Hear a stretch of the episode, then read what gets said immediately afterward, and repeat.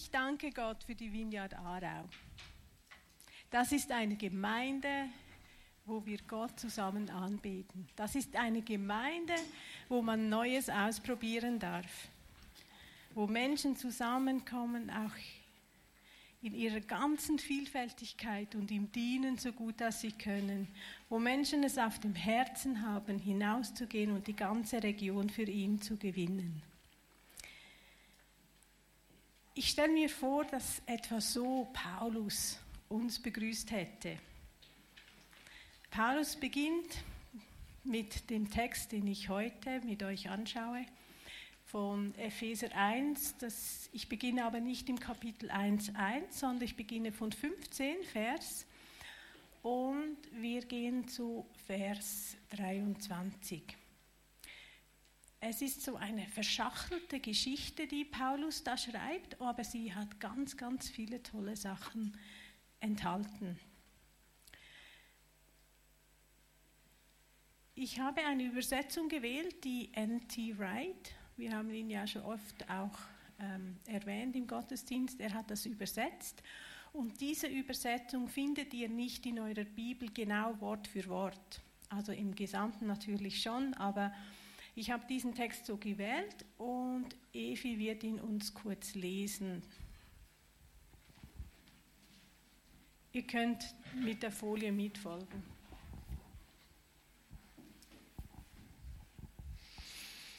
Deshalb und auch weil ich gehört habe, dass ihr Jesus dem Herrn gegenüber treu und loyal seid und dass ihr alle Heiligen Gottes liebt, hört nicht auf, höre ich nicht auf, für euch zu danken, wenn ich in meinen Gebeten an euch denke. Ich bete darum, dass der Gott des Königs Jesus, unseren Herrn, der Vater der Herrlichkeit, euch in eurem Geist die Gabe verleiht, weise zu sein und Dinge zu sehen, die den Leuten normalerweise verborgen bleiben, weil ihr ihn immer besser kennt und dass die Augen eures inneren Menschen offen sind für Gottes Licht. Dann werdet ihr immer besser verstehen, welche Hoffnung mit der Berufung Gottes verbunden ist. Ihr werdet den Reichtum der Herrlichkeit seines Erbes in seinem heiligen Volk erkennen und ihr werdet die herausragende Größe seiner Kraft erkennen, die ihr uns entgegenbringt, die wir im Glauben ihm gegenüber loyal sind. So handelt er gemäß seiner Kraft und Stärke. Diese Kraft war im König wirksam, als er ihn von den Toten auferweckt und an seiner rechten Seite in den himmlischen Orten eingesetzt hat. Über alle Herrschaft und Autorität und Macht und Einflusssphären und über jeden, der versucht, sich selber einen Namen zu machen. Und das sowohl im jetzigen wie auch im kommenden Zeitalter. Ja, Gott hat alles unter seine Füße gelegt und hat ihn der Kirche als Haupt über alles gegeben. Diese Kirche ist sein Leib. Sie ist die Fülle des einen, der alles in allem erfüllt.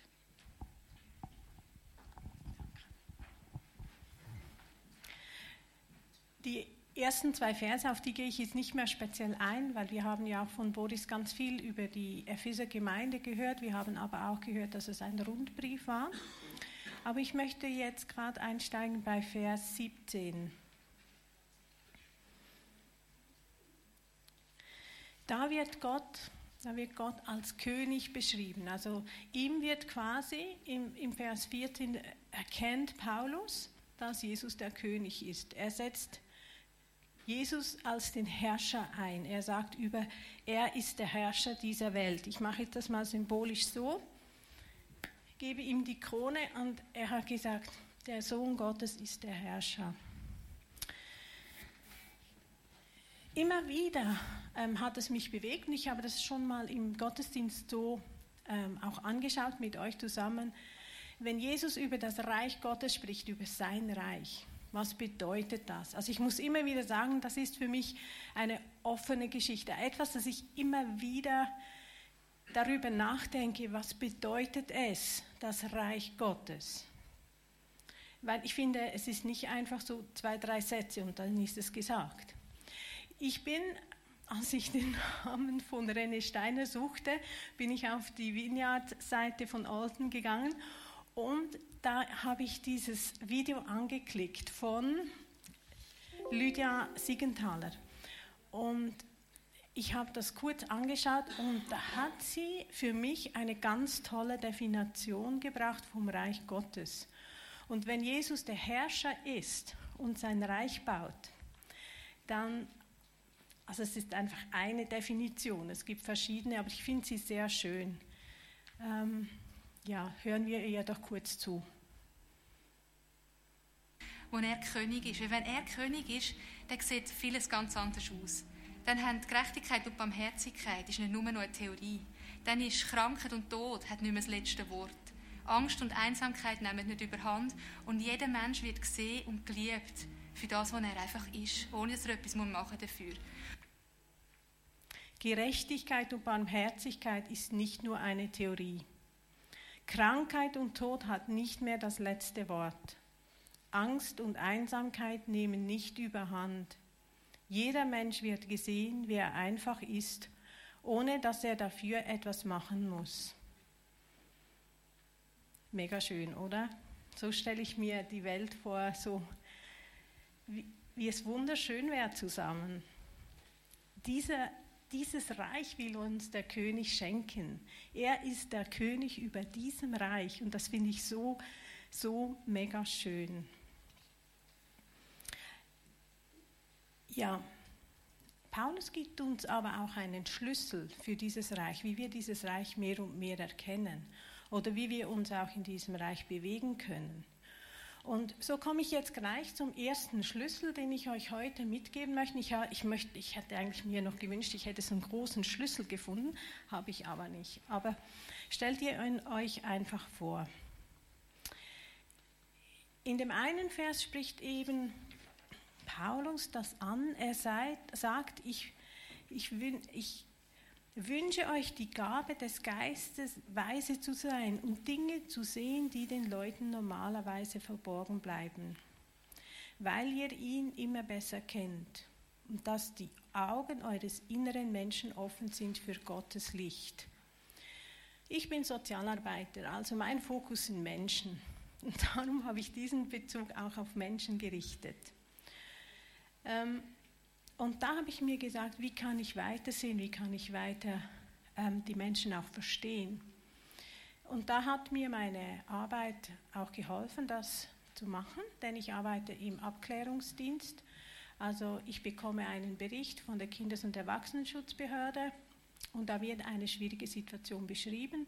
Und meine Aufgabe ist es zu schauen, ist da ein Schutzbedarf vorhanden, der im ZGB ausgewiesen ist. Also das ist keine willkürliche Sache, sondern das ist hinterlegt im Gesetz. Und ich finde das eine total spannende Arbeit, weil meine Aufgabe ist es nicht nur den Menschen im Heute anzuschauen, sondern zu erfassen, woher kommt er, wo ist er und wohin geht er. Also wo ist der Mensch? War er gestern? Wo ist er heute und morgen? Und das möchte ich euch so mitgeben, wenn ihr mit Menschen zu tun habt und gerade wenn ihr sie nicht versteht, gerade wenn ihr denkt, okay, was ist das jetzt? Dann erforscht doch mal ihr gestern, erforscht ihr heute und ihr forscht das morgen.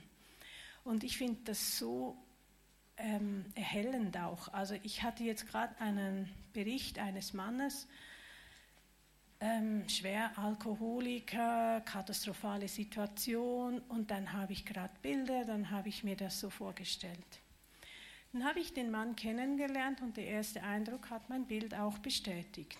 Dann habe ich aber mit seinem Umfeld, also mit seinen Freunden gesprochen und da war ich echt erstaunt, weil dieser Mann hatte ein ganz tolles Umfeld. Er hat Menschen, die für ihn einstehen.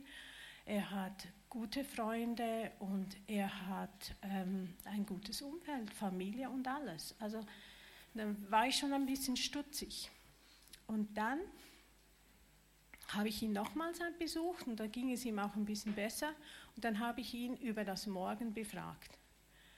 Und da war er ganz klar, was er sich wünscht und wohin er gehen möchte. Und ich musste, ich merkte, als ich sein Gestern, also seine Freunde, seine Familie kennenlernte und sein Heute betrachtete und, also, und das ein bisschen ausblendete und aber mehr auf, auf das Morgen schaute, da keimte in mir so Hoffnung und Freude, weil ich merkte, okay, das ist nicht ganz so schlimm.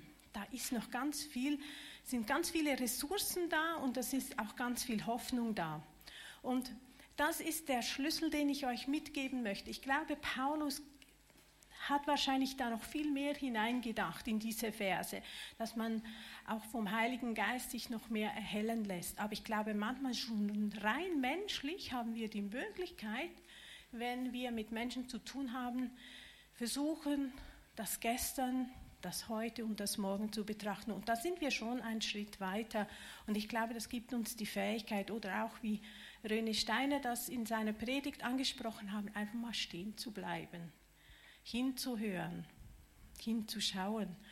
Und ähm, das ist ein Schlüssel. Muss ich schnell gucken. Ja. Genau. Dann gehen wir schon zum zweiten Schlüssel.